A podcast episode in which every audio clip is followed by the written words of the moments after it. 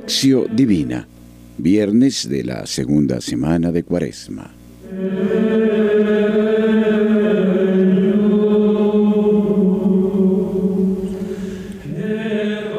Lección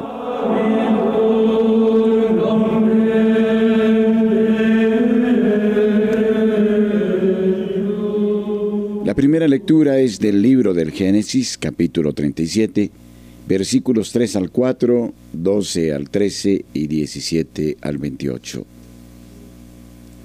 Israel amaba a José más que a los demás hijos, porque le había tenido siendo ya viejo, y mandó que le hicieran una túnica de mangas largas. Al ver sus hermanos que su padre lo amaba más que a sus otros hijos, empezaron a odiarlo y ni siquiera le saludaban.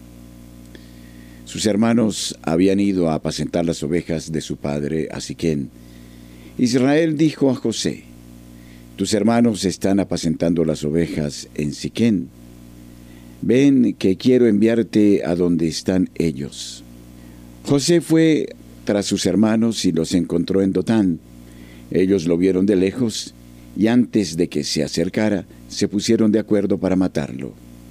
Decían, ahí viene el soñador, vamos a matarlo.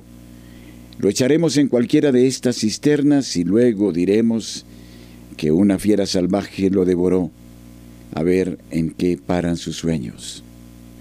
Al oír esto, Rubén, intentando salvarlo de sus manos, dijo, No, matarlo no.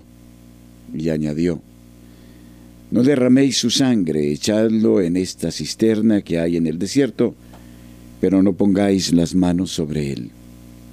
Lo dijo para librarlo de sus manos y devolverlo luego a su padre. Cuando llegó José junto a sus hermanos, le quitaron su túnica, la túnica de mangas largas que llevaba, lo agarraron y lo echaron en la cisterna. Era una cisterna vacía en la que no había agua. Después se sentaron a comer.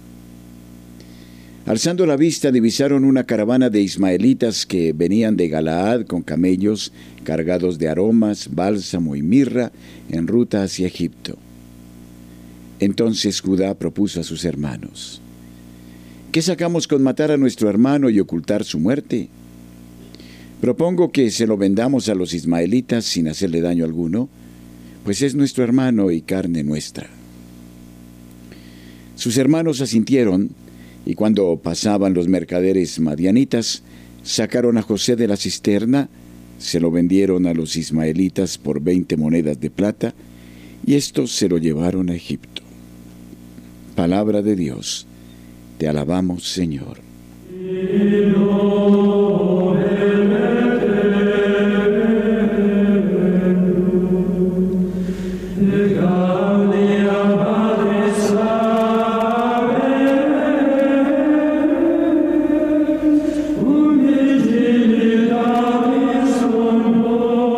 Segunda lectura es del Evangelio según San Mateo, capítulo 21, versículos 33 a 43 y 45 a 46. Escuchad esta otra parábola.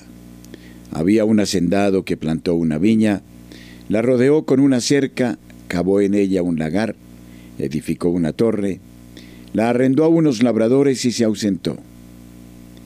Al llegar la vendimia envió sus criados a los labradores para recoger los frutos. Pero los labradores agarraron a los criados, hirieron a uno, mataron a otro y al otro lo apedrearon. De nuevo envió otros criados en mayor número de la primera vez, e hicieron con ellos lo mismo. Finalmente les envió a su hijo pensando, a mi hijo le respetarán. Pero los labradores al ver al hijo se dijeron, este es el heredero. Vamos a matarlo y nos quedaremos con su herencia. Le echaron mano, lo arrojaron fuera de la viña y lo mataron. ¿Qué os parece? Cuando vuelva el dueño de la viña, ¿qué hará con esos labradores? Le respondieron, acabará de mala manera con esos malvados y arrendará la viña a otros labradores que le entreguen los frutos a su tiempo. Jesús les dijo, ¿No habéis leído nunca en las Escrituras? La piedra que rechazaron los constructores se ha convertido en piedra angular. Esto es obra del Señor y es realmente admirable. Por eso os digo que se os quitará el reino de Dios y se entregará a un pueblo que dé a su tiempo los frutos que al reino corresponden. El que caiga sobre esta piedra quedará deshecho, y sobre quien ella caiga será aplastado. Cuando los jefes de los sacerdotes y los fariseos oyeron estas parábolas, comprendieron que Jesús se refería a ellos. Querían echarle mano, pero tuvieron miedo de la gente porque lo tenían por profeta. Palabra del Señor. Gloria a ti, Señor Jesús.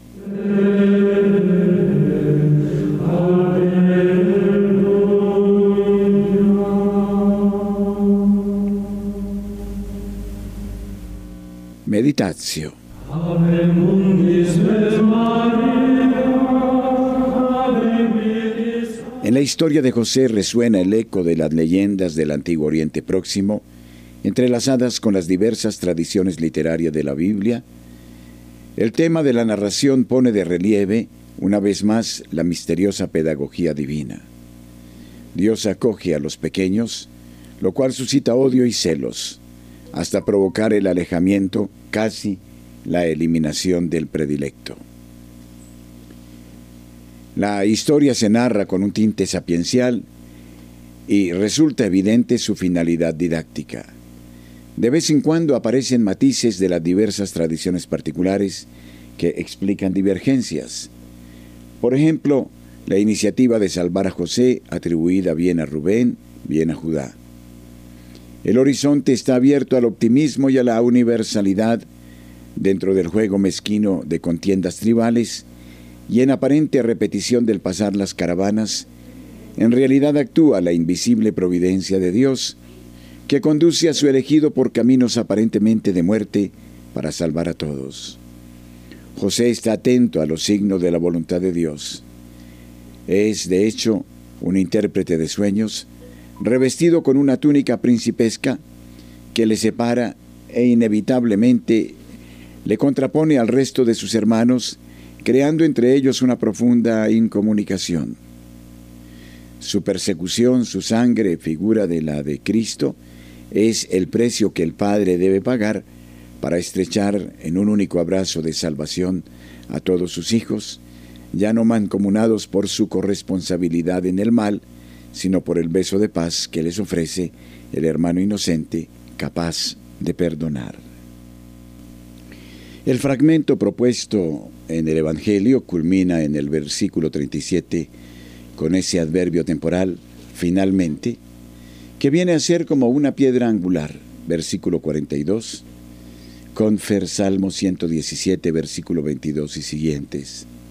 Ese momento decisivo está en acto mientras Jesús en el recinto sagrado del templo está hablando a los jefes de los judíos con una parábola que comprenden muy bien porque utiliza imágenes de la alegoría de la viña. Algunos viñadores, los jefes de Israel, tienen el gran privilegio de cultivar la viña predilecta de su patrón, Dios. Pero en el momento de la vendimia, en vez de entregar los frutos de su trabajo, pretenden apoderarse de la viña y no dudan en maltratar a los siervos, los profetas, enviados por el propietario. Finalmente, en el momento en que Jesús está hablando, mandó a su propio Hijo ofreciendo de este modo la última posibilidad de convertirse en colaboradores suyos en el campo de la salvación. En realidad sucede lo que narra la parábola de los viñadores malvados. Comprendieron que Jesús se refería a ellos y querían echarle mano. Jesús no pronuncia un juicio, deja que sean los mismos jefes quienes saquen las consecuencias inevitables por su obstinación. Cuando vuelva el dueño de la viña, ¿qué hará con esos labradores? Acabará de mala manera con esos malvados y arrendará la viña a otros labradores. Cuando escribe el evangelista la historia, ha hecho patente la verdad manifestada alegóricamente por Isaías y profetizada por Jesús en la parábola. Ciertamente, los jefes han matado al Hijo echándole fuera del recinto de la viña, los muros de la ciudad santa. Jerusalén ha caído en manos extranjeras, la destrucción del año 70, Y ahora otros viñadores, los paganos, cultivan la nueva viña, la iglesia, y dan al Señor copiosos frutos, la adhesión de pueblos cada vez más numerosos a la fe.